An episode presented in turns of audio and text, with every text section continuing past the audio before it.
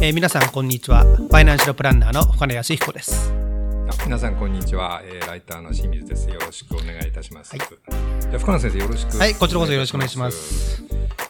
えっとあのー、最初ですねあのー、2020年のまあ家計防衛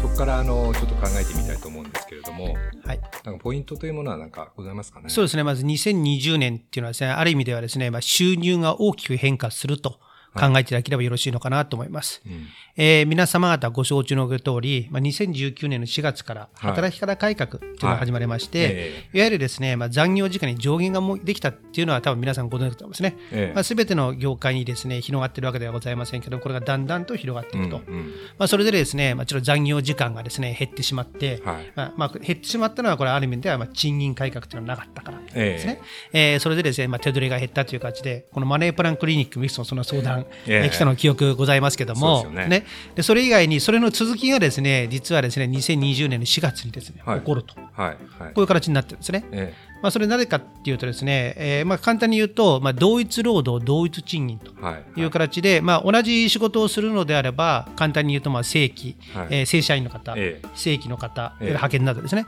この方のお給料はまあ同じにしようと、はい、それを法律上ですね、えー、基本的には施行されるのが2020年4月からなんですよ。はい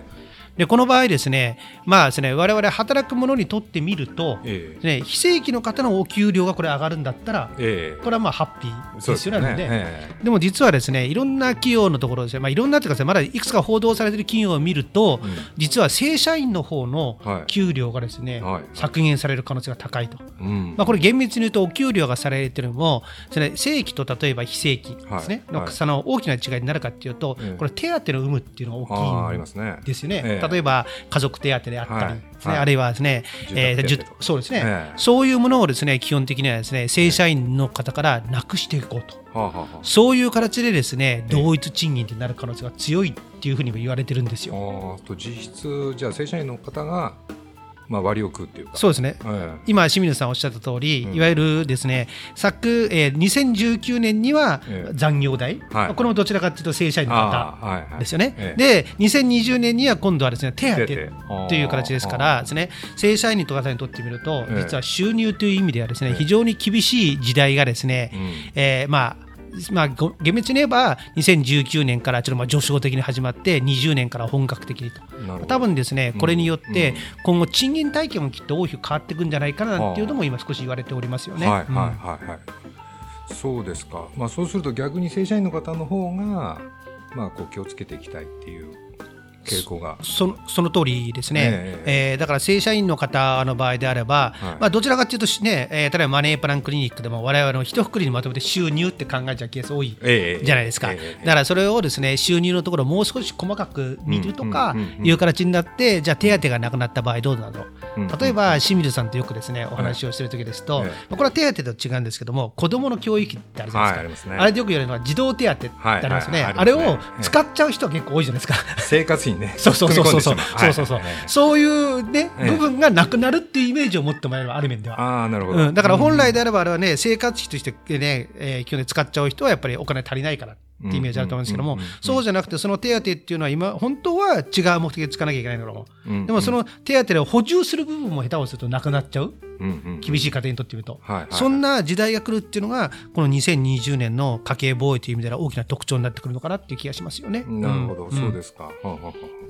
まあ、そうするとまあ家計の見直しだとか、まあ、それからその、まあ、節約意識だとか、まあ、マネープランをもう一回考えてるとか、まあ、そういうことをやっぱりもう一度やっぱりちゃんと自分なりに考えてあのこれからのことをまあ見直していくっていうことが、まあ、正社員の方でも非常に大事になってくる。その通りですよね。で、あともう一つですね、今は収入の部分っていうのをちょっと簡単にお話しなんですが、あともう一つ、じゃあ支出の部分。っていう形になると、ご承知おきの通り、2019年の10月に、まあ、消費税が、ね、8から10になったじゃないですか。で、ね、で来年、2020年の6月までは、い。わゆるポイント還元とかで、一応はですね、まあ、その消費増税分が、あでうまくやれば返ってくる。まあ、それがでも7月に切れちゃうわけですよね。そうすると、来、えー、2020年の7月にまあ、そのなんですか消費増税分が一気に来るとい。う形になるじゃないですか、はい、それともにですねまた足元ですね少し値上げっていうのがですね流行ってるんですよ、はいはい、まあ、ちょっとですね個別の商品出して恐縮ですけども、え実はですね清水さん、え、かっぱえびせんのですね、はい、あれがあれや容量が減ったって気づきました？あいやそれ知らなかったですね。これねかっぱえびせんはねちなみにですねね。2019年7月に5グラム減ってるんですよじゃ価格は据え置きだけどそうそうそう。中身は減ってると、うん、じゃあもう少しクイズ出しちゃおうかな。なんですかね。実はですね2009月にブルボンでルマンドって我々の世代だとよく笑うお菓子あるでしょ？あれ実は1本減ってるんですよ。1本。うん、いやでさらに、ね、多分これ見てる人だとね、もうちょいルマンドっていうとちょっと年配の人向けじゃない、うん、かもしれないけども、うん、若い人向けだと実はねアルフォートっていうですね、はいはい、お菓子なんですけどもあれも実は1個減ってるんですよ。そうですか、うん、それねちなみにですねそのブルボンの、まあ、厳密5商品がこれ。えー、実はですねそれで容量を減らしたんですけども、それを値上げに換算すると大体ですね9.78%ぐらい。要するに量量減ったことによって同じ定価同じだからっていう形なんですよ。で結構な値上げですよね。そう、先ほど言ったように収入は一方ではなかなか増えづらいじゃないですか。で一方でそういうような形で、それ値上げっていうのがじわじわ。これまあ量の値上げっていうのは実は2014年の時の消費税ぐらいから頻繁に起こってて、それがまだ続いてるっていう形ですよね。ですから、えー、出る方は同じお金なんだけども実は量は減ってるから、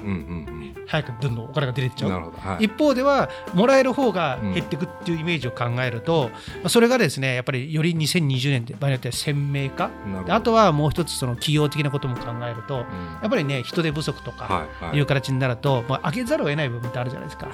まあ、それ考えるとですね、うん、まあ本当はね令和が始まってですね、えー、っていう形で、まあにまあ、実質ままだ1年目って言ってもおかしくないけども、ね、明るいことを言ってくれってよく言われるんですけども、冷静にそういうのを見ると、残念ながらですねあまりですね浮かれてると足元を救われちゃうかなっていうのがですね私が家計とかいろいろ見てる実感からっていう気がしますよね。はあ。そうするとまあ2020年はまあ今お話出ましたようにその目に見えないところでまあ収入源で、さらにそのまあ物価というか、それがそのちょっと上がってくるので、まあ、実質その支出が増える。もしくはその現金が目減りするみたいな、まあ、そういう状況になるだろうと。そういうことですね。で、ね、だからそれを考えるとしっかり貯蓄をしていくっていうことを考えると、やっぱり家計管理をもう一度一から根本的にやっていかないと、ままあ、厳しい時代になってくるかなっていう気がしますよね。わ、はい、かりました、まあ、じゃあのそういうところが一つ大きなポイントだということで、はい、はい、まあ、あのちょっと個々のあの具体的なその支出の見直しだとか、そういうことはちょっとまた次の機会にわかりました。はい、はい、ありがとうございました。